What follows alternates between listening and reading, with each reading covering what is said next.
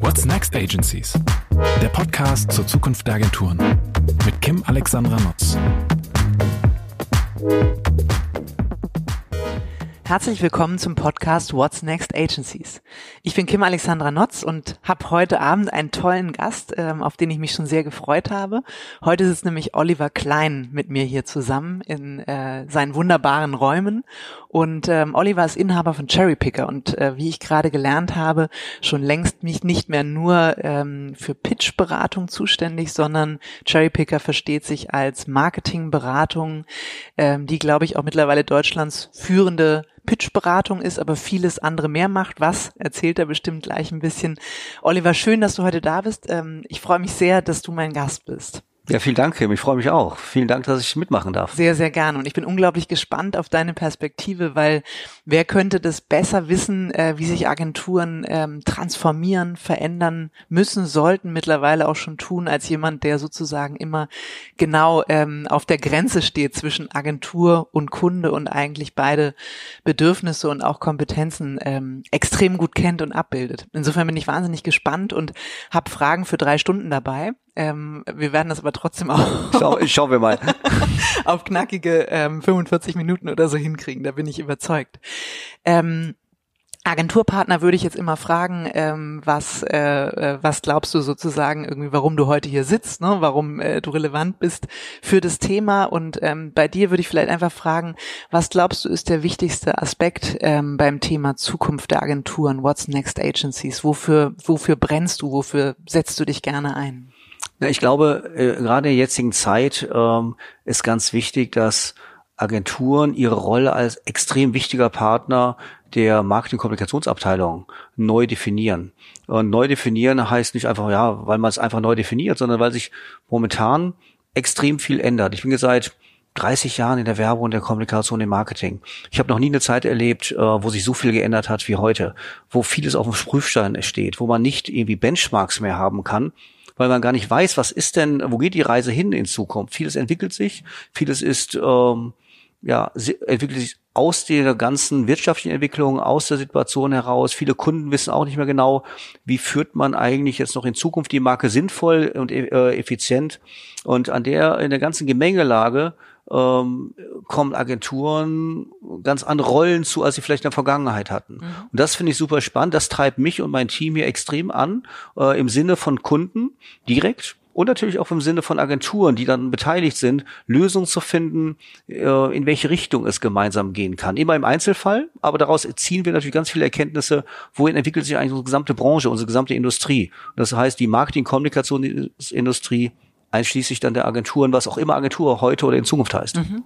Super spannend. Du hast ähm, den Begriff geprägt, ich glaube letztes oder vorletztes Jahr das Thema ähm, Full Thinking. Ne? Das, mhm. äh, da warst du der Erste. Ich glaube, das äh, müssen wir an dieser Stelle betonen, weil mittlerweile, ähm, und ich zähle mich auch dazu, benutzen den ja viele. Und ähm, ich glaube, du hast da ähm, eine ganz tolle Begrifflichkeit geschaffen, die ja auch zeigt, in welche Richtung es gehen soll. Und ähm, hast auch gesagt, künftig werden Agenturen viel mehr als Architekt und viel weniger als Full Service ähm, relevant sein. Was genau verstehst du unter Full Thinking? Ja, aber Full Thinking ist die Fähigkeit für einen Kunden, für eine Marke, für äh, eine Aufgabe sehr breit nachzudenken.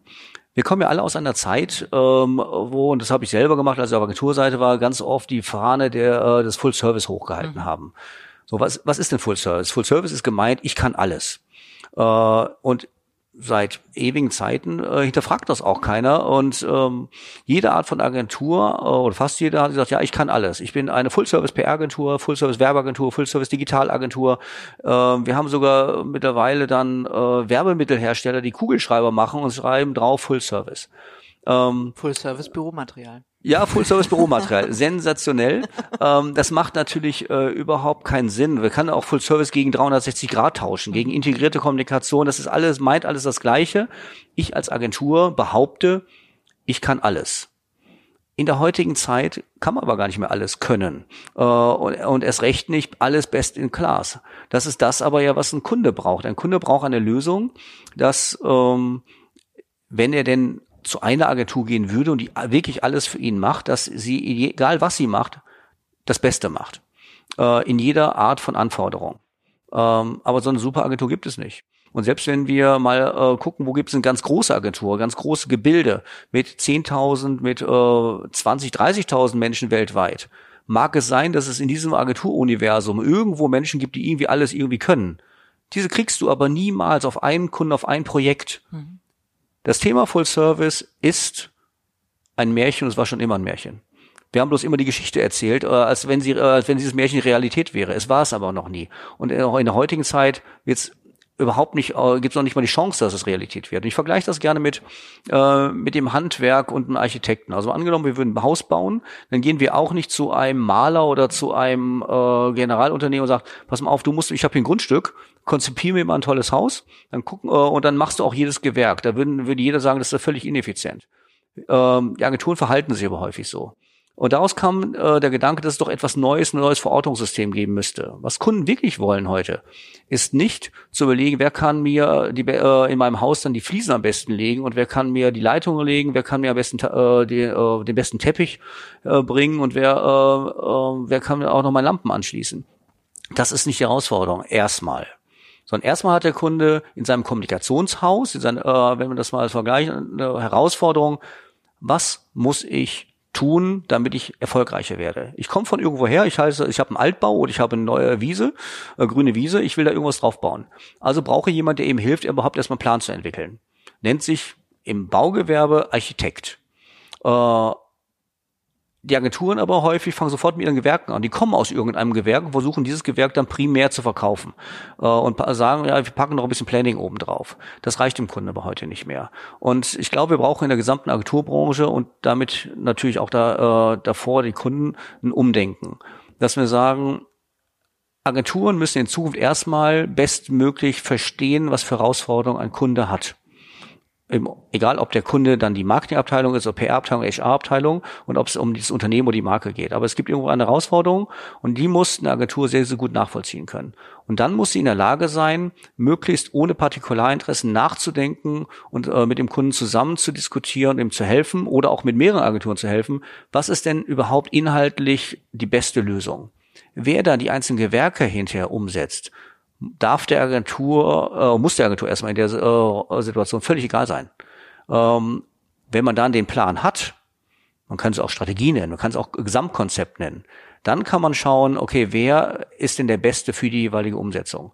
Und dem haben wir einen Namen gegeben und den Namen, das nennen wir als Gedankenmodell Full Thinking, dass man möglichst viel denkt, aber nicht unbedingt sofort sagt, ich mache den Service für alles. Mhm, mh. Glaubst du denn, dass die, weil du sprachst gerade davon, dass man ja selber auch Partikularinteressen etwas zurückstellt und gar nicht so stark primär seine eigenen Kompetenzen und Gewerke hinten raus verkauft für die Umsetzung und die Exekution, dass der ähm, Gedanke der Kollaboration und auch die Forderung nach Kollaborationsfähigkeit ein Stück weit auch daher kommt, dass man einfach sagt, es kann heute gar nicht mehr jeder alles machen. Ähm, wir brauchen mehr Kollaborationsfähigkeit in den Agenturen. Würdest du das so unterschreiben? Ja, unbedingt. Wir müssen unbedingt mehr Kollaboration haben, äh, und zwar an allen Ecken und Kanten. Wir brauchen einmal mehr Kollaboration in einzelnen Agenturen. Mhm.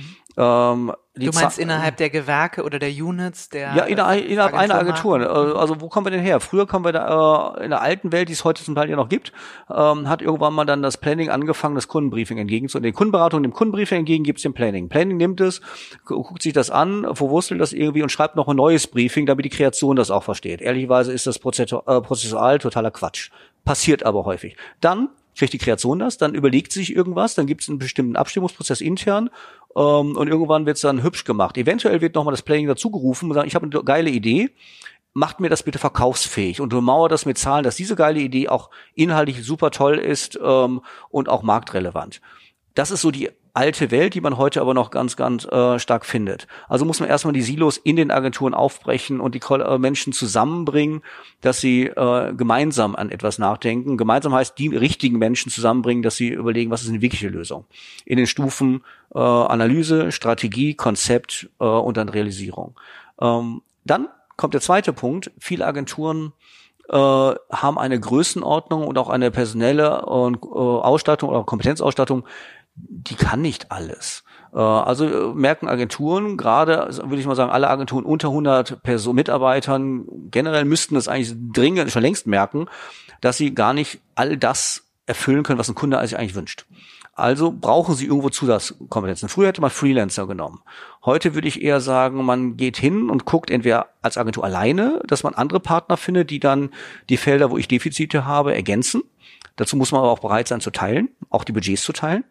Ähm, oder ich nehme äh, andere Partner, die der Kunde schon hat und arbeite mit denen zusammen. Das ist, das, deine, ist dein Eindruck, dass die Kunden da offen sind? Mal angenommen, ich komme als Agentur in den Prozess und sage irgendwie, das wäre spannend für euch, kann ich nicht, aber ich habe einen tollen Partner, ähm, der dafür genau der Richtige wäre. Wird das den Agenturen nicht angekreidet im Sinne von wie, das habt ihr nicht drauf? Also sind die Kunden da so offen? Also die meisten Kunden, die ich kenne, sind da extrem offen. Mhm. Und wenn sie schildern, äh, was sie sich eigentlich wünschen und was sie in der Realität erleben, ist genau das Gegenteil der Fall. Ähm, jede Agentur versucht natürlich, weil sie natürlich ein Geschäftsmodell hat, äh, möglichst viel vom Kuchen selber zu kriegen äh, und, äh, und teilt nicht gerne. Das liegt in der Natur der Sache des Geschäftsinteresses Agentur.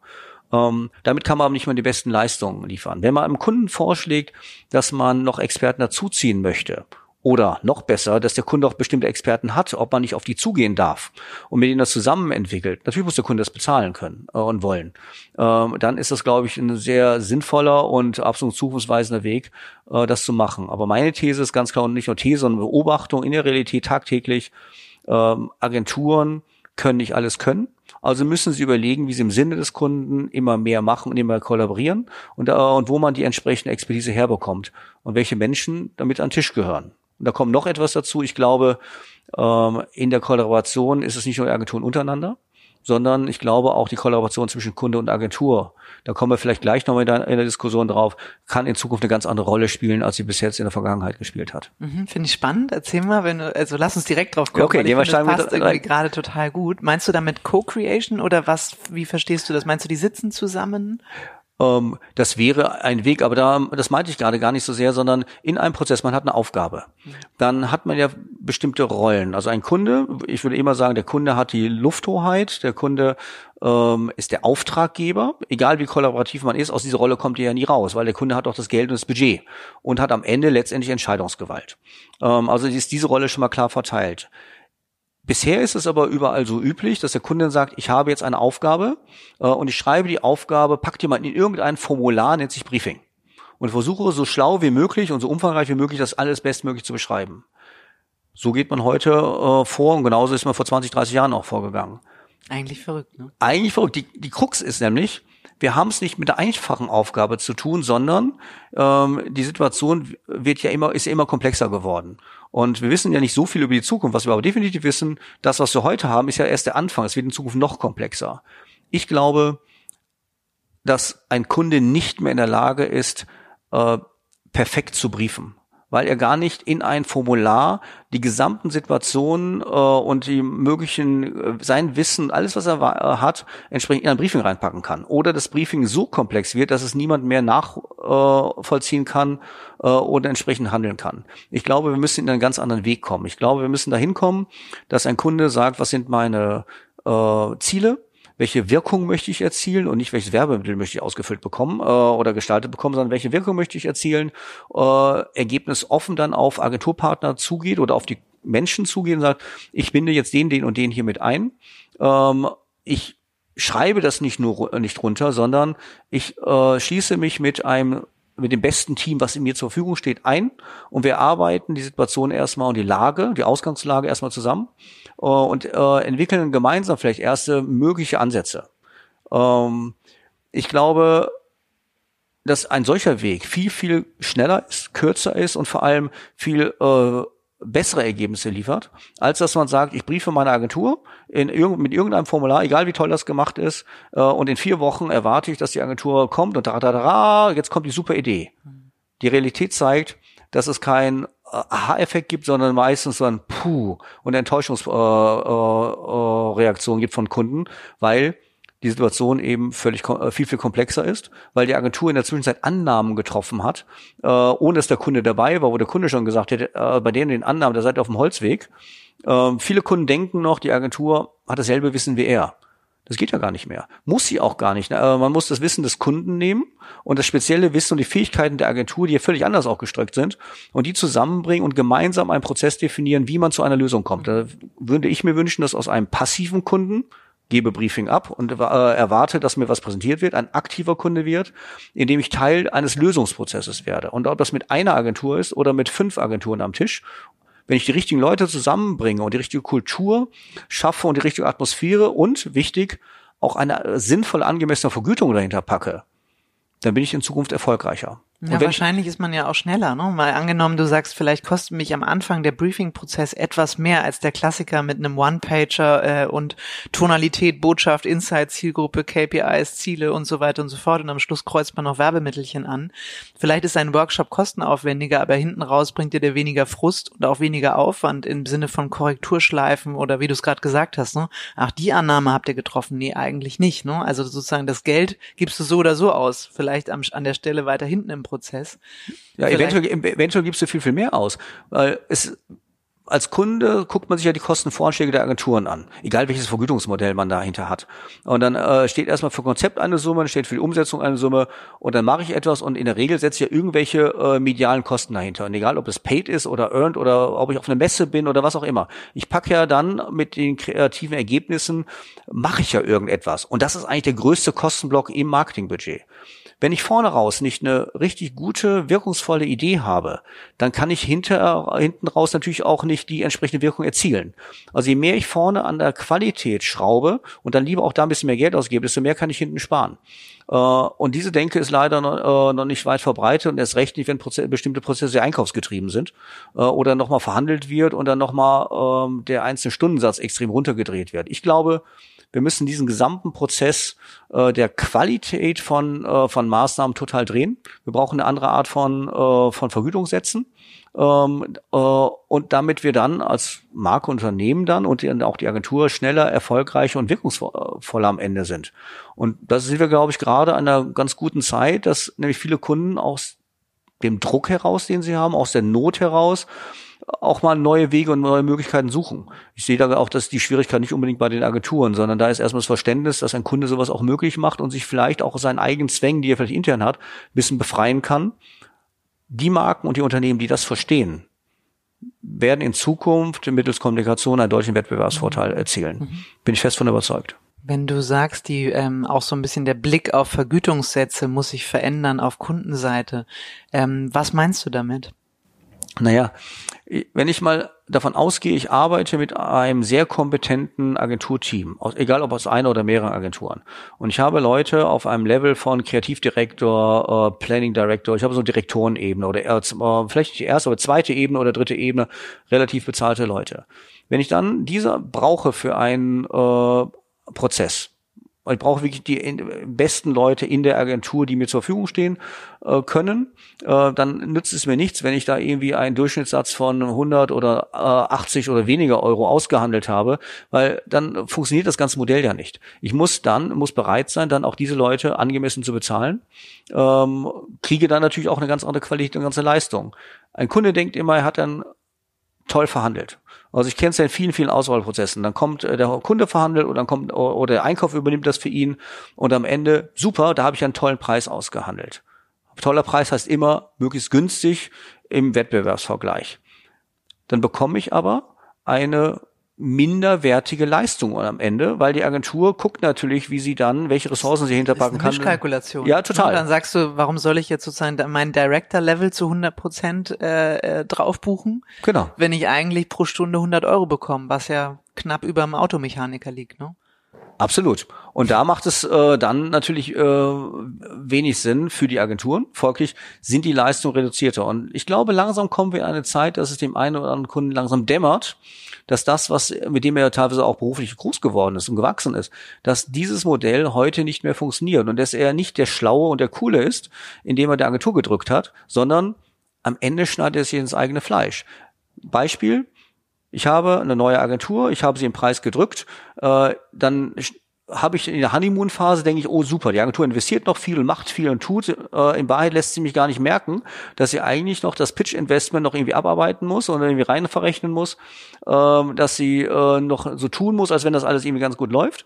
Dann im Hintergrund muss sie aber für den doch sehr stark reduzierten Satz im Vergleich zu dem, was sie ursprünglich angeboten hat, gucken, dass sie eben entsprechend die Ressourcen bereitstellt, die dafür möglich sind. Das sind dann minderwertige Ressourcen, nämlich jüngere Leute oder weniger Ressourcen ähm, oder Dinge mit weniger Zeit und weniger Intensität entsprechend entwickeln. Das heißt, der Kunde bekommt am Ende eine schlechtere Leistung. Die kann er natürlich nicht vergleichen, er kann das nur sein, ja, sein professionelles Bauchgefühl wählen lassen, reicht das, äh, wird das funktionieren oder nicht. Mhm. Und dann entsteht der Frust in dem berühmten ersten Jahr. Weil äh, nach einem Jahr stellt er fest, ich habe mir eigentlich was eingekauft und ich wollte eigentlich was ganz anderes haben, aber irgendwie bekomme ich das nicht. Und die Flitterwochen sind vorbei. Die Flitterwochen sind vorbei ja. und dir wird gar nicht äh, klar, warum ist das eigentlich so, ähm, weil er selber einen Webfehler eingebaut hat. Äh, und Webfehler, der ihn jeden Tag begleitet, weil die Agentur kann ihm nicht die Dinge liefern, die sie ihm eigentlich versprochen hat. Ähm, ich beschreibe das manchmal gerne mit so einer Erdbeertorte.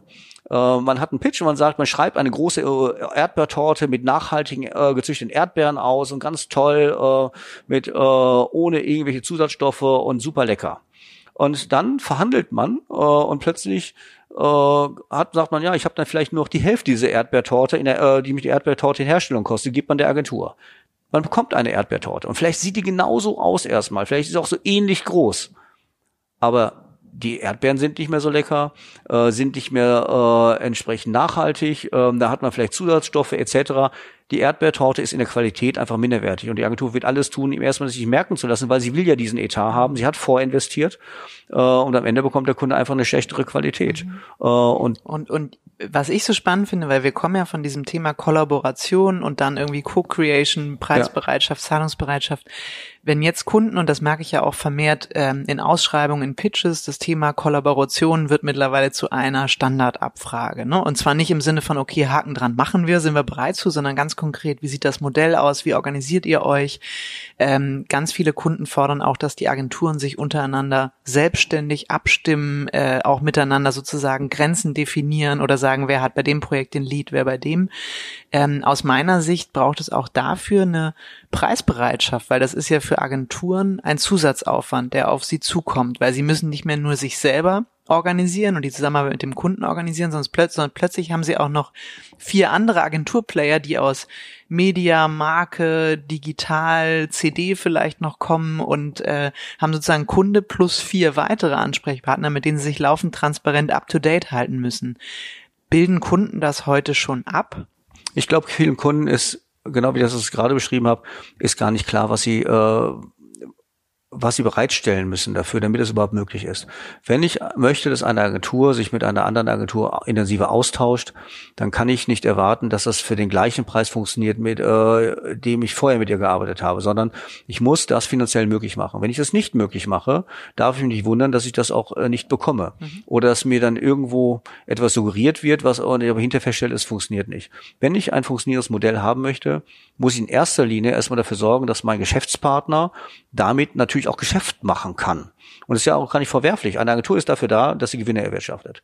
Wenn ich anfange, an der, äh, die Rentabilität, an der Rentabilität der Agentur zu schrauben, in irgendeiner Form, äh, dann bekomme ich andere Leistungen. Wenn ich möchte, dass ich qualitativ hochwertige Leistungen bekomme, muss ich qualitativ hochwertige Leistungen äh, entsprechend bezahlen. Und in dem Fall dann eben auch die Kollaboration und den Aufwand, den es bedarf, mit anderen Partnern sich abzustimmen. Ne? Ja, abs absolut. Mhm. Das ist natürlich nicht immer eins zu eins so messbar, ähm, dass man ähm, aber ich muss in irgendeiner Form einen Weg finden, ein Modell finden. Und du sagtest ja vorhin, ja, dann erwarte ich, dass die Agenturen dasselbe untereinander, organisieren etc.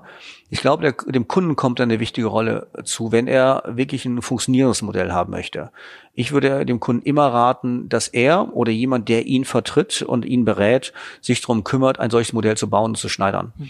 Ähm, Mit den Partnern gemeinsam, die dann schon an Bord sind oder vorher wie so eine Art White-Label-Lösung und da kommen dann die Partner, die gepitcht werden, rein? Äh, es gibt beides. Mhm. Wenn ich Partner habe, äh, und sage, ich möchte mehr Kollaboration, dann nehme ich natürlich die Partner, die ich habe. Ich muss mir vorher bloß einen Plan machen. Weil wenn ich auf mehrere Partner angenommen, ich habe fünf wichtige Agenturen, eine Mediaagentur, eine Digitalagentur, eine PR-Agentur und so weiter. Ich habe fünf Agenturen, die sind mir alle wichtig. Ähm, So, jetzt gehe ich auf alle fünf zu und sage, macht mir ein Modell, das wird nicht funktionieren. Irgendjemand wird im Hintergrund dominant sein. Oder ich habe einen Dominanten, weil der den größten Teil meines Kuchens kriegt oder weil er stärker bei mir drin ist. Irgendjemand wird sich als dominant äh, herausstellen.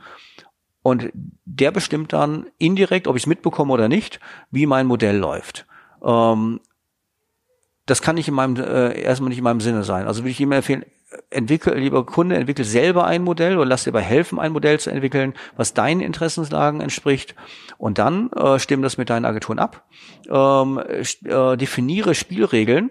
Also manchmal helfen so alte Tools, so ein kleines Playbook zu, äh, zu schreiben, auf ein paar Seiten sagen, oder ob es eine PowerPoint ist oder gebunden ist oder digital, ist völlig wurscht.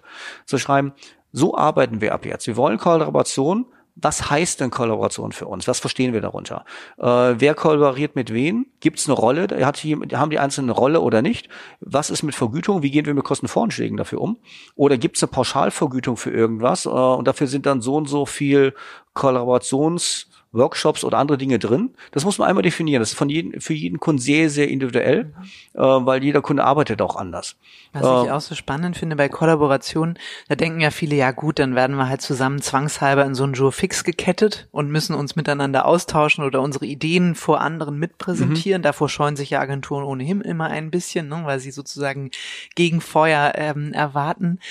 Ähm, was ich aber finde, ist, dass Kollaboration ja mittlerweile deutlich weitergeht, auch über gemeinsame Statuslisten hinaus, dass man wirklich mal anfängt, ähm, auch Analysen und Erkenntnisse miteinander zu teilen. Weil wie irre ist das denn? Der Kunde bezahlt ähm, dieselben Player mal drei oder vier dafür, dass sie sich Gedanken machen, was beschäftigt äh, Zielgruppen, was sind Insights, was macht die Customer Journey, was sind relevante Touchpoints und jeder behält seine Informationen für sich und baut darauf seine ähm, Kreation, seine Vorschläge, seine Produkte auf.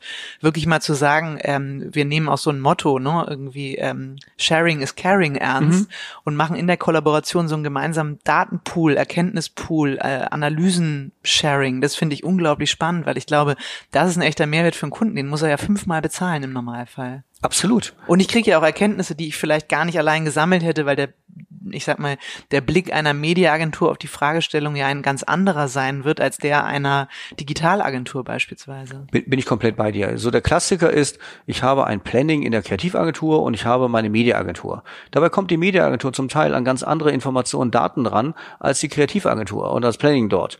Äh, warum, allein schon, wenn wir jetzt mal das vereinfachen, diese beiden Agenturen, warum sorge ich nicht dafür, dass in einem Strategieprozess äh, die äh, Media-Strategen und äh, meine äh, Kreativstrategen, also Planner, äh, oder wie man es auch immer in der jeweiligen Agentur nennt, äh, nicht zusammenarbeiten. Warum lege ich, wie du es gerade sagst, nicht ähm, die Daten und Informationen zusammen? Und zwar nicht nur der beiden Agenturen, sondern die ich auch als Kunde habe. Ähm, Natürlich muss man da sprechen, wie sensibel sind die Daten und so weiter, aber äh, es macht überhaupt keinen Sinn, dass mehrere Agenturen parallel das Gleiche tun und dass man noch im Silo-Denken arbeitet. Äh, wenn ich echte Kollaboration haben möchte, muss ich mir ein Arbeitsmodell überlegen, wie Kollaboration möglich ist, der Partner untereinander, aber der Partner auch mit meiner eigenen Organisation. Ähm, und ich muss mir dahinter dann eben auch äh, gucken, wie refinanziere oder wie finanziere ich das Ganze, damit das in sich, äh, in sich funktioniert. Das ist ein Ökosystem. Und ich muss mir Gedanken machen, wie in Zukunft mein Ökosystem der Zusammenarbeit aussehen soll, wenn ich Kollaboration möchte und das nicht als Feigenblatt nehme. Mhm. Wenn ich wirklich will, dass das funktioniert, braucht es, ist es Arbeit, braucht Gehirnschmalz und Kompetenz äh, in der Konzeption eines solchen Modells. Dann muss ich das einmal kommunizieren an alle Partner und dann muss, darf ich aber nicht aufhören äh, oder muss auf jeden Fall erstmal beginnen und darf nicht aufhören, äh, das regelmäßig zu evaluieren. Das wäre auch meine Frage gewesen, ja. ne? weil du skizzierst das dann schön und dann äh, baust du sozusagen das Haus, alle ziehen ein, die ja. Agenturen sind drin und dann merkst du gar nicht hintenrum, dass gewisse Dinge sich einschleichen, dass das wieder dann nur das Feigenblatt ist äh, der vorgetäuschten Kollaboration. Wie kann so ein Kunde das ähm, überprüfen? Das ist ja wie so eine Art Agenturrevisionsmodell oder so so? Ja, gar nicht mit der Revision. Also ich, ich merke schon irgendwann, wenn ich bei dem Hausmodell bleibe, wenn irgendwie eine Agentur immer nächtelang den Kühlschrank leer frisst und nichts Neues dazu kauft, dann äh, muss ich mir immer gucken, wer ist denn das eigentlich? Und äh, ist denn diese Agentur in meinem Haus eigentlich noch die richtige? Mhm. Äh, sondern wenn, ist es in der Gemeinschaft und die Gemeinschaft äh, funktioniert nach bestimmten Spielregeln. Die muss ich aufschreiben. Wenn ich die Spielregeln nicht benenne, darf ich mich wundern, dass sich alle unterschiedlich verhalten. Ähm, Und äh, das muss ich einmal tun, damit das entsprechend in sich äh, ähm, in, in sich funktioniert. Mhm. Ich muss aber äh, das regelmäßig angucken. Also ich würde immer dazu gehen, dass man sagt, bei großen wichtigen Projekten review man das Projekt einmal äh, oder äh, man guckt sich die Zusammenarbeit äh, einmal im Vierteljahr an. Das ist immer ein guter Rhythmus, weil einmal im Jahr hilft nicht. Man ist nicht schnell genug in der äh, äh Optimierung. Also wenn man sagt, man hat die wichtigen Projekte. Das ist ja auch immer so eine situative Betrachtung. Ne? Dann sagst ja. du einmal im Jahr, dann guckst du zum Stichtag X und da ist es gerade so und so und dann bildet es aber wieder nicht den Großteil des Jahres ab. Das ist ja genauso, wenn du einen Kunden nach Feedback fragst. Ja. Hey, wie war unsere Zusammenarbeit? Waren wir gut? Und das fragst du immer im Dezember, wenn der in Urlaub will. Ähm, ist das, glaube ich, auch nicht sozusagen irgendwie die richtige Lösung. Ne? Nein, man muss sich da an der Lösung entlanghangeln und das Beste ist nach jedem, äh, man muss sagen, was sind unsere Key-Projekte? Mhm. Nicht jedes Projekt, was man hat, braucht Kollaboration.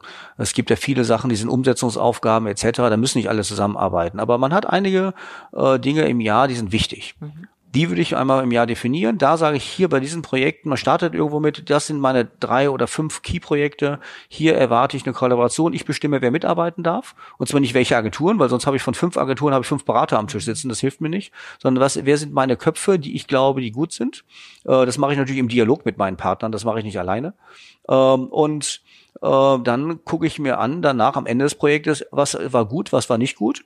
Ähm, das muss ich mir eine Meinung bilden, da muss ich mir eine Meinung bilden. Ich frage meine Agenturpartner äh, und dann äh, im selben zusammensitzen, äh, das würde ich immer persönlich machen als Mini-Workshop, äh, sagt man, okay, was müssen wir eigentlich fürs nächste Projekt beachten? Was hat gut funktioniert, was nicht hat gut, was nicht gut funktioniert? Und daraus würde ich zum Beispiel auch so ein kleines Playbook, äh, was man einmal erstellt hat, auch weiterentwickeln. Äh, ist ein lernender Prozess. Mhm, mhm, ähm, und wie gesagt, wie in so einem Haus, wenn man merkt, ein Partner kriegt das nicht hin, ähm, dann kann man sagen, waren es die Menschen, die es nicht hinbekommen, dann kann man da vielleicht dran arbeiten. Äh, oder war es äh, der gesamte Partner, dann muss man auch äh, sagen, okay, dann habe ich den falschen Partner. Mhm. Weil der passte zu meinem angestrebten Arbeitsmodell nicht. Dann muss man drüber nachdenken, wo man einen neuen Partner herbekommt. Auch da, ich meine, das Thema ähm, transparente Kommunikation ist ja in aller Munde. Ich habe auch den Eindruck, dass man da in der Zusammenarbeit auch lernen muss, sehr viel schneller, offener, transparenter und konstruktiver miteinander zu reden. Ne? Weil sonst hat es immer sowas, wenn das Kind schon im Brunnen gefallen ist, dann sagt man, boah, jetzt irgendwie, das hat schon wieder nicht geklappt und das hat schon wieder nicht geklappt, dass man einfach, sobald man solche Punkte merkt in der Kundenagenturbeziehung, auch miteinander ins Gespräch kommt, überlegt, woran kann es liegen? Lag es was bei uns? Was war bei euch gerade los? Wie können wir das ändern, dass das so nicht wieder vorkommt? Also, dass man viel schnellere Zyklen entwickelt, auf sowas einzugehen. Ja, aber Kim, da sprichst du einen ganz wichtigen Punkt an bei der ganzen Thematik Kollaboration, nämlich das ist das Thema Kultur. Mhm. Äh, also man hat natürlich, man muss ein Modell haben und einen Plan haben, äh, man muss die richtigen Menschen an Bord haben und man muss auch natürlich die Vergütung mhm. sicherstellen. Das hatten wir mhm. gerade. Äh, ähm, man muss aber eine Kultur schaffen, wo Menschen möglichst angstfrei offen über, äh, über Dinge sprechen mhm. können. Ich habe letztens einen Begriff gelernt, der Na? das skizziert, Psychological Safety. Okay. Ja, wirklich, wow, weil man sagt, ähm, unter dem Begriff Psychological Safety heißt, du empfindest keine Scham, du traust dich Dinge anzusprechen, auch mal mutige, vielleicht auch irre Sachen vorzuschlagen, aber immer über die Dinge zu sprechen, weil du einen sicheren Raum hast, einen sicheren Rahmen auch vorgibst, egal ob als Arbeitgeber, als Kunde in einem Organisationskollaborationsmodell. Das finde ich unglaublich relevant, weil da hast du schon recht und sagst, kann ich das jetzt sagen, weil wer weiß, ob die mich deswegen jetzt rausschmeißen, weil ich dann schon wieder auf was hinweise und so. Das ist, glaube ich, unglaublich wichtig. Ab, absolut. Dazu gehört zum Beispiel auch, dass das äh, dann Gebildeagentur äh, weiß, das ist ein Kunde, da, äh, da, äh, der legt auch Wert auf eine Zusammenarbeit. Also welche Rolle spiele ich? Das mache ich natürlich nicht beim Kunden, wo ich äh, immer überlege, einmal äh, zwei zwei falsche Sachen gemacht, dann pitcht der wieder, mhm. sondern da muss äh, ein Kunde für so ein solches Modell auch ein gewisses Commitment äh, zu seinen Partnern geben äh, und muss auch mal erlauben, dass man auch mal irgendwo Fehltritte äh, äh, hinbekommt, wenn man weiß, weiß ja nicht, was in Zukunft genau passiert. Man muss Sachen auch ausprobieren. Äh, und man muss offen über Themen sprechen können. In einem gewissen Rahmen natürlich, klar. Ähm, aber was ich ganz häufig feststelle, wenn wir irgendwo hinkommen und feststellen, der Kunde kann so mit der Agentur nicht mehr. Und wenn wir dann die Chance bekommen, dass wir auch die Agentur fragen, ist einer der Hauptpunkte, dass die Menschen einfach von nicht äh, viel zu wenig reden oder wenn aneinander vorbeireden. Mhm. Oder dass von einer Seite schön Wetter gemacht wird und der andere sagt, Moment, ich stehe hier im Regen und äh, ich bin klatschnass äh, und total durchtrieft. Was erzählst du mir für, von Sonnenschein hier? Dass die Situation ist eine ganz andere. Dass man so eine, äh, dass man möglichst offen, transparent und klar kommuniziert, äh, sowohl im Positiven als auch im Negativen und Sachen adressiert, um Lösungen zu suchen. Und das ist wichtig, dass man nicht einfach nur meckert, sondern sagt, okay, hier haben wir ein Thema, wie machen wir es jetzt, wie machen wir es besser? Wenn man eine solche Kultur und das äh, implementiert, bei seinen Agenturpartnern ohne Angst äh, und ohne Sorge, dass der Kunde morgen weg ist und gleichzeitig aber auch, auch und das ist noch eine größere Herausforderung, im Unternehmen. Ähm, dann hat man eine Chance, dass Kollaboration klappt. Und da ist vielleicht ein wichtiger Punkt, man, äh, wir erleben manchmal in Unternehmen, äh, Menschen sind super modern, super offen, wollen kollaborativ arbeiten etc. Wir leben aber auch andere Menschen, die sind es gewohnt, so als Kunde zu agieren. Äh, so der Klassiker, den gibt's heute immer noch. Freitag, drei Uhr, ich bin kurz vor auf dem Absprung ins Wochenende, ich schieb noch mal schnell eine Aufgabe der Agentur ich rüber. Den noch mal eins rein genau, und sag, Montagvormittag würde ich gerne über die Ergebnisse sprechen. Exakt. So, diese Menschen äh, dann dazu die gibt es immer noch. Die gibt's immer noch, gar keine Frage. Wie kriege ich die denn eigentlich mitgenommen in einer äh, zu einer kollaborativen Arbeitsweise, wo ich als Kunde äh, auch mitarbeite und äh, nicht warte, dass die Agentur mir irgendwas morgen präsentiert, was ich dann meinem Chef präsentieren kann oder meine Chefin. Das ist eine Herausforderung. Mhm. Das ist eine Herausforderung an die Marketingorganisation und an die Struktur, die ich habe. Und nicht jeder in einem Unternehmen ist so sozialisiert worden, dass er heute in der Lage ist, kollaborativ zu arbeiten. Das heißt, ich muss mir als, Ver- äh, als Kommunikationsverantwortlicher sehr genau überlegen, mit wem starte ich erstmal. Und dann kann ich gucken, wer tut sich damit ein bisschen schwerer und welche Rolle spielen diese Menschen in Zukunft oder wie kann ich die mitnehmen, wie kann ich, ich brauche ein paar Treiber, ich brauche ein paar Menschen, die das vorleben. Auf, auf beiden Seiten. Dann kann das funktionieren. Wir kommen ja jetzt sehr stark ähm, von den Themen, ähm, ich sag mal, holistische Denkweise, Full Thinking, Kollaborationsfähigkeit, Kultur, auch Kunde-Agentur-Beziehung, unglaublich wichtige Themen. Dennoch fragen sich natürlich die Agenturen, was sind eigentlich so äh, die neuen Kompetenzen, die ich unbedingt erlernen muss, ähm, äh, auch Ausbaufelder, Handlungsfelder und ähm, alle Welt beschäftigt sich sehr stark mit den Fragen Data, Technology. Muss ich jetzt so werden wie Accenture? Muss ich sozusagen auch ein Tech-Anbieter als Kreativagentur werden? Wie ist da deine, ähm, deine Sichtweise? Sagst du, Schuster, bleib bei deinen Leisten. Wenn du Kreativagentur bist, steht die Kreation im Kern und andere Dinge musst du einfach verstehen können? Oder sagst du, nee, es sollten schon alle so ein bisschen Martech-mäßig unterwegs sein und äh, diese Dinge auch anbieten, Marketing, Automation für Kunden auch tatsächlich umsetzen, exekutieren, die Tools irgendwie ähm, entsprechend einführen. Was ist so, was ist so dein Gespür? Wo sollten äh, Kreativagenturen, ähm, wie sollten die damit umgehen mit dieser Tech- und Data-Frage? Ja, Ja, man ist natürlich geneigt dazu, als ehemaliger äh, Full-Service-Anbieter zu sagen, ich muss alles machen. Mein Kunde fragt danach und man fragt mich und ich teile nicht gerne, also muss ich das irgendwie mit anbieten. Das wird nicht mehr funktionieren. Ähm, ich muss mir entscheiden als Agentur, äh, da gibt es zwei Richtungen, will ich entweder, kann ich etwas besonders gut, dann muss ich Spezialist werden und dann konzentriere ich mich Vollgas auf das. Oder möchte ich gerne in Zukunft äh, ein breiterer äh, Partner für meinen Kunden sein, ein übergeordneter Partner in Richtung Full Thinking, dann muss ich mich da genau dafür aufstellen. Ich muss nicht jedes Gewerk können. Äh, dafür äh, und ich kann es auch gar nicht mehr. Dafür gibt es äh, genug Spezialisten, genug andere und da muss ich auch gar keine Angst haben vor der Konkurrenz, sondern da kommt das Thema, was wir gerade hatten, Kollaboration ganz stark ins Spiel. Ähm, wenn ich sage, ich möchte ein Full Thinking Partner meines Kunden werden, das heißt, ich bin im Bereich der Kommunikation der wichtigste Partner meines Kunden, wenn das mein Anspruch ist, dann muss ich mich ganz stark darauf konzentrieren, dass ich diesen Anspruch gerecht werde. Und dieser Anspruch besteht im Kern inhaltlich und qualitativ aus zwei ganz wichtigen Punkten. Ich muss mich mit dem ganzen Thema Situation auseinandersetzen können, sprich ich muss äh, sehr gut analysieren können, muss dafür auch die Menschen haben, die sehr gut einen komplexen und immer komplexer werdenden Sachverhalt analysieren. Ist in der Agentur nennt sich das dann Consulting, Strategie, Planning, Beratung, je nachdem, äh, wie man das nennen will, äh, und muss daraus äh, strategische Ableitungen liefern, sagen, wo gibt es mögliche Chancenfelder und welche Felder sind vielleicht nicht so gut. Ähm, das muss ich deutlich, deutlich besser machen als heute. Es reicht nicht, so eine Best of Planning zu nehmen und ein paar Voxpops hinterzupacken und sagen, hu, hu, da in die Richtung muss das gehen, lieber Kunde. Mhm. Ähm, das entlarvt sich sehr, sehr schnell beim Kunden und es ist vor allem keine valide und ernstzunehmende strategische Empfehlung, was viele Agenturen dann heute meinen, was sie liefern. Nicht ganz schuldlos sind die Kunden dabei, wenn ich, was wir vorhin hatten, wenn ich die Agentur nicht ordentlich bezahle dafür, kann ich auch nicht eine Strategie äh, erwarten, dass die Agentur tolle Leute hat und vorhält oder mir in dem pa Fall entsprechend zur Seite stellt. Ja, oder sich auch massiv sozusagen in meine Welt ähm, hineindenkt oder auch über den Tellerrand hinausblickt. Ne? Also ich glaube, was ich so als ein Beispiel empfinde, ist immer, Kunde sagt, ja, wir wollen ähm, Repositioning-Prozess, ne? wir wollen sozusagen mhm. unsere Marke ähm, modernisieren, digitale Markenführung, ist, ist total wichtig für uns und und und. Und dann ist so der erste Reflex einer Agentur zu sagen, alles klar, wir machen einen Prozess, wir zeigen euch, wie wir vorgehen, das und das, jetzt gehen wir mal die Markenwerte an, die Kompetenzen und so weiter. Eigentlich müsste man sagen, Achtung, Phase null. Erste Frage, warum? Warum macht ihr das? Was wollt ihr damit erreichen? Und ich glaube, was Agenturen sehr häufig tun, ist nach Kommunikationszielen zu fragen. Ich glaube, man müsste eigentlich, und das ist ja das, was du auch mit Consultant meinst, in erster Linie nach Unternehmenszielen fragen.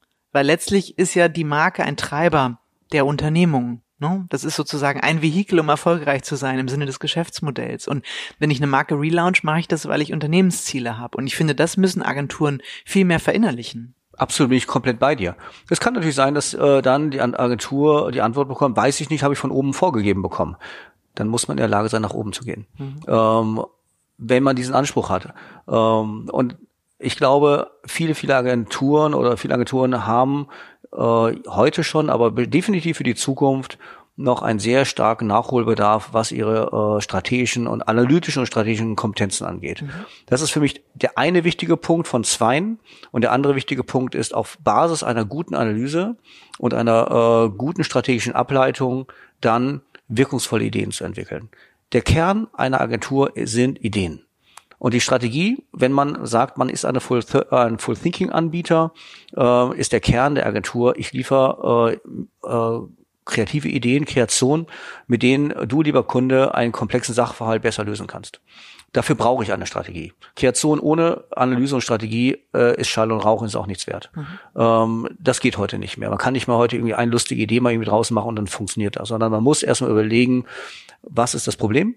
äh, welche Rahmenbedingungen habe ich, was sind die Herausforderungen, wie kann ich daraus entsprechend äh, erstmal inhaltlich äh, eine äh, Lösungs, ein, einen Lösungsweg äh, skizzieren und dann kann ich meine Kreation briefen, dann kann die oder kann mit der Kreation gemeinsam äh, Ansätze entwickeln und Ideen entwickeln. Und das sind die, für mich die beiden Hauptpunkte, die eine gute Agentur ausmachen in Zukunft. Aber eigentlich ist das ja total beruhigend, Oliver. Warum? Weil ich gerade ähm, überlege, mit so vielen Agenturinhabern, Geschäftsführern, mit denen ich spreche, Kollegen sagen, da müssen wir aufsatteln, da müssen wir aufsatteln, Data und Technology und dies und jenes. Ähm, und eigentlich geht es im Kern darum zu sagen, wir verstehen die Probleme und die Bedürfnisse der Kunden im Sinne von Analysekompetenz, Consulting. Mhm.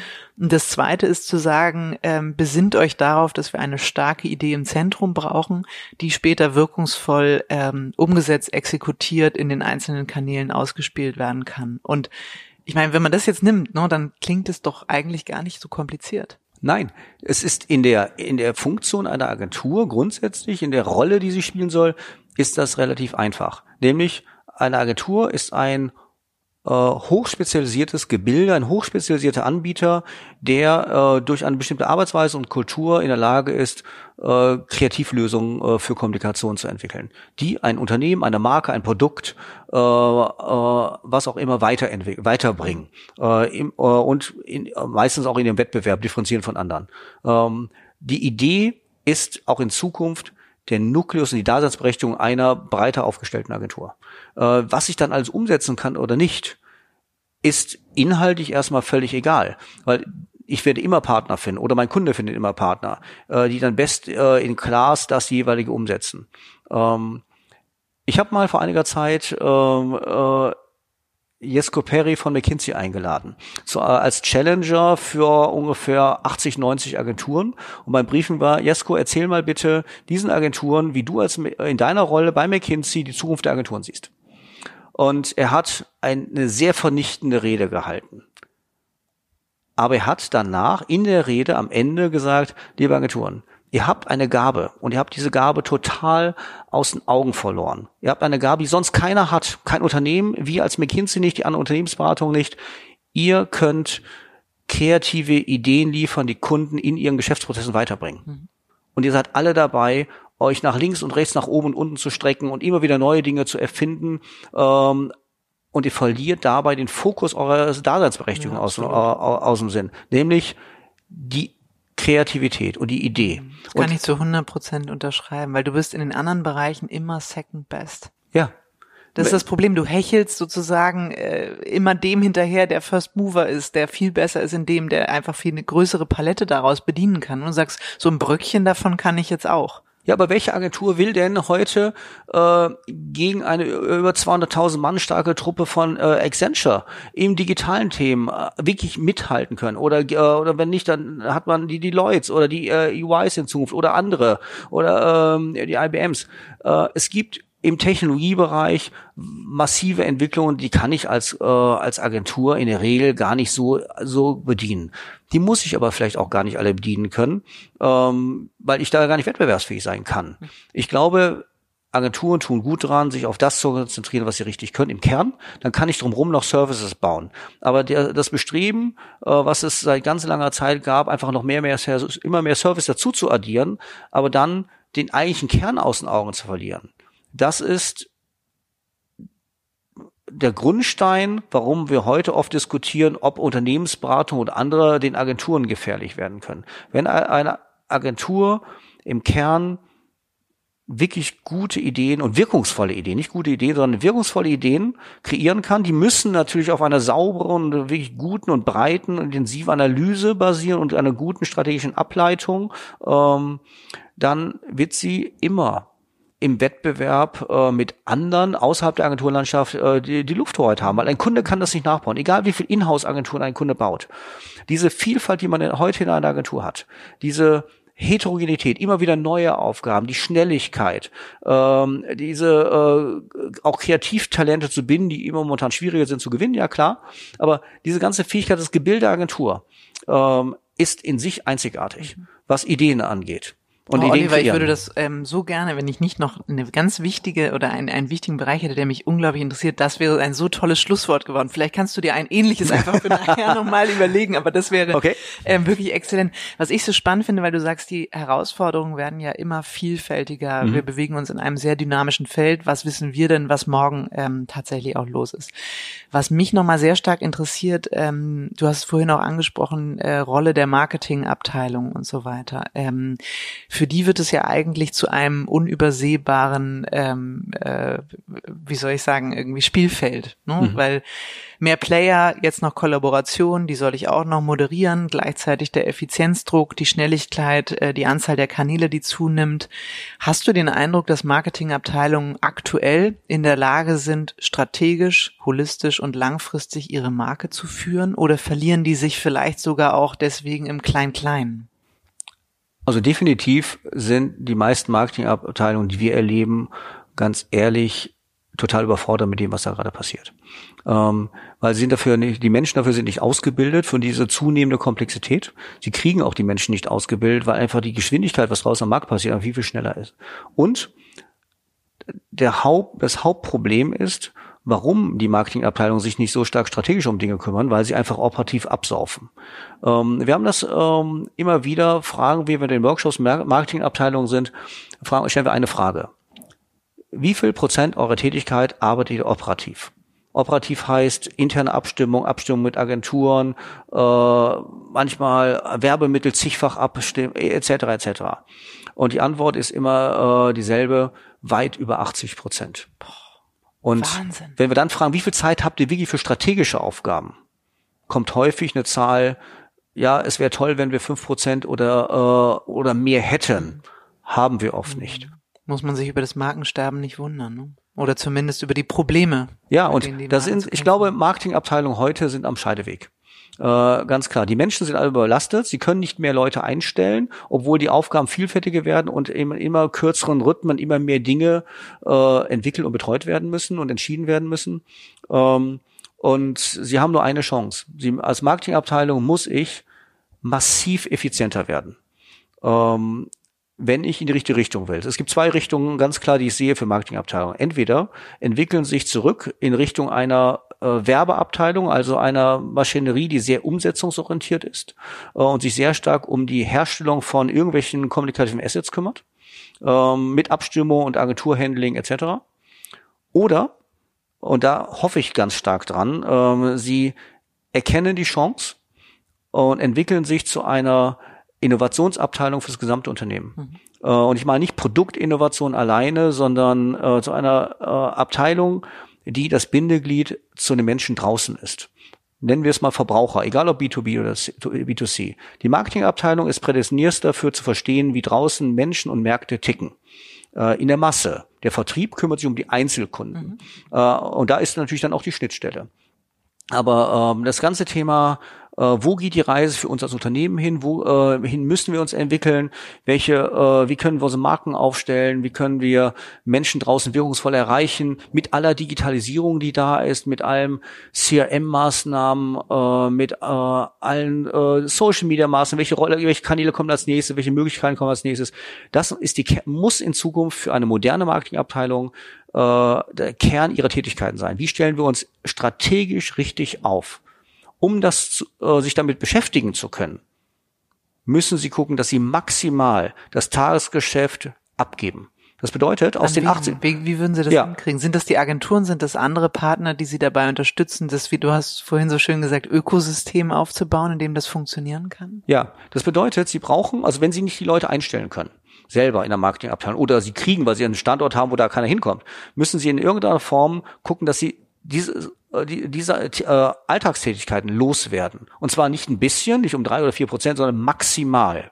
Das bedeutet, Sie müssen eine andere Infrastruktur schaffen. Entweder bauen Sie in-house eine Umset Umsetzungsabteilung auf, die das Ganze macht. Dann ist es aber nicht mehr die Marketingabteilung. Diese Abteilung könnte von der Marketingabteilung gesteuert werden. Ähm, oder mehrere Abteilungen. Oder äh, Sie bauen sich draußen, außerhalb extern, ähm, Partner auf, die das können. Wir haben das äh, bei ein oder zwei Kunden nennen das gerne Maschinenraum. Und der Maschinenraum ist nicht dafür da, Ideen zu entwickeln. Der Maschinenraum ist dafür da, die ganzen Assets zu, herzustellen, pro, zu produzieren, abzustimmen, im Zweifel auch ins Unternehmen rein, also auch mit Rechtsabteilungen abzustimmen, mit Produktentwicklung abzustimmen. Aber das sollte nicht mehr die Rolle des Marketings sein, sondern muss es schaffen, dass man das Ökosystem so trimmt, dass ab der Verabschiedung einer Grundidee oder von äh, Master Creatives äh, ein Prozess in Gang kommt, der das Marketing nicht mehr einbindet. Und heute macht das einen Großteil der Tätigkeit des Marketings aus. Da sehe ich eine Riesenchance, das muss man rausgeben. Ob das dann Agentur heißt, ob das Umsetzungspartner heißt mhm. äh, oder ob das äh, verlängerte Werkbank heißt, ist völlig mhm. egal. Und es sollte nicht unbedingt das Feld sein, auf das sich jetzt die Kreativagenturen stürzen, vor lauter Begeisterung, dass man den Kunden wiederhelfen kann bei irgendeinem Problem, sondern da sagst du auch, auch da sollten die Kreativagenturen nicht unbedingt sich selber dann zur verlängerten Werkbank machen, sondern sagen, im Kern steht die Idee und das Kern Creative mhm. und dann kann es jemand anders umsetzen. Also auch da ähnlich wie der Kunde, der dazu neigt, irgendwie eher so eine operative Werkbank zu sein, sollten Kreativagenturen eben auch nicht dazu neigen, zu sehr zu einer zu werden? Ähm, jein. Ich, wenn ich meinen Kern in der kreativen, äh, Entwicklung von Kreativideen sehe. Ich sehe aber, mein Kunde braucht auch eine operative Umsetzung. Dann würde ich als Unternehmer immer darüber nachdenken, ob ich nicht eine zweite Organisation aufsetze, die aber nicht meine Kreativabteilung ist, sondern die komplett auf Umsetzung und auf äh, Effizienz und auf Perfektion getrimmt ist. Das ist eine Fabrik. Das ist in irgendeiner Form und eine natürlich auch sehr stark digital getriebene Fabrik, wo ich ganz andere Leute brauche, ganz andere Prozesse brauche.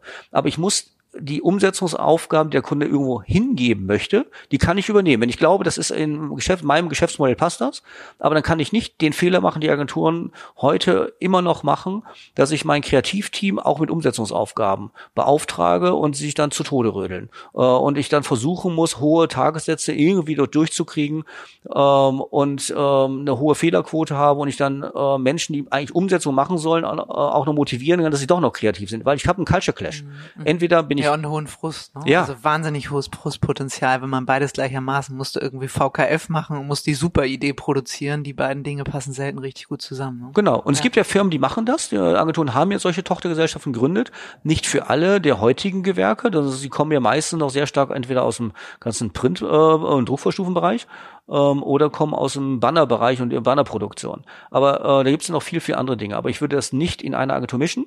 Äh, wenn ich das unter einem Dach mache, würde ich zwei Organisationen haben. Die eine, die macht äh, Strategie und Kreation. Und das sind völlig andere Leute und ganz anders getaktet, mit viel mehr Freiraum. Und die andere ist massiv auf Effizienz. Exekutieren. Genau.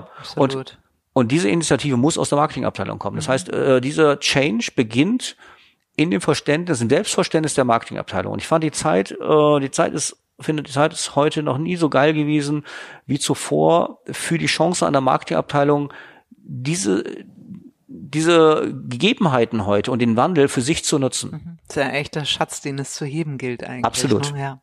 Oliver, zum Ende stelle ich eigentlich immer die Frage, wie müsste die Agentur der Zukunft aussehen? Allerdings habe ich den Eindruck, du hast schon wahnsinnig viel ähm, dieser Frage beantwortet in, in der letzten Dreiviertelstunde.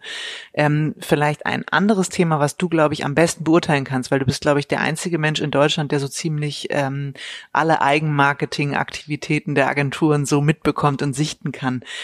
Hast du einen Tipp, ähm, wenn du sagst, was müssen Agenturen dringend verbessern im Sinne ähm, des Eigenmarketings, des, äh, des äh, wie soll ich sagen, Werbungsprozesses um sich selbst? Weil sie machen Werbung, sie entwickeln kreative Ideen, aber sie sind selten ähm, kreativ und werblich, was ihre eigene Leistung angeht. Jetzt wirst du wahrscheinlich lachen und es klingt äh, so banal, aber die Agenturen sollten an ihrer eigenen Marke arbeiten. Mhm. Sie sollten gucken, was macht mich besonders, was differenziert mich, also wer ist mein Wettbewerbsumfeld, mein direktes oder indirektes, wer differenziert mich, äh, wie differenziere ich mich von denen, was ist mein eigener Charakter und wie kann ich ihn am bestmöglich nach draußen stellen, dass ein Kunde, der diesen äh, das auch so als eigenständig empfindet und mich attraktiver findet als alle meine anderen äh, Wettbewerber. Mhm. Agenturen müssen lernen, ihre, an ihrer Marke zu arbeiten, eigene Geschichten zu erzählen und zwar Geschichten, nicht wie sie, warum sie die geilsten sind, sondern Geschichten, warum der Kunde sie am geilsten finden soll warum sie besonders sind. Ne? Ja. Das finde ich übrigens fast noch das bessere Schlusswort als das von vorhin. Agenturen müssen an ihrer Marke arbeiten und Geschichten erzählen. Das finde ich toll, weil sie es für andere Kunden machen und dann sollte es doch leicht sein, das auch für sich selbst zu tun. Oliver, ich danke dir sehr. Ein unglaublich interessanter Austausch und ich freue mich, dass du deine Perspektive und deine Sichtweise mit mir, aber auch, glaube ich, mit vielen anderen, die uns jetzt zugehört haben, geteilt hast. Vielen Dank, hat Spaß gemacht. Super interessant. Vielen Dank.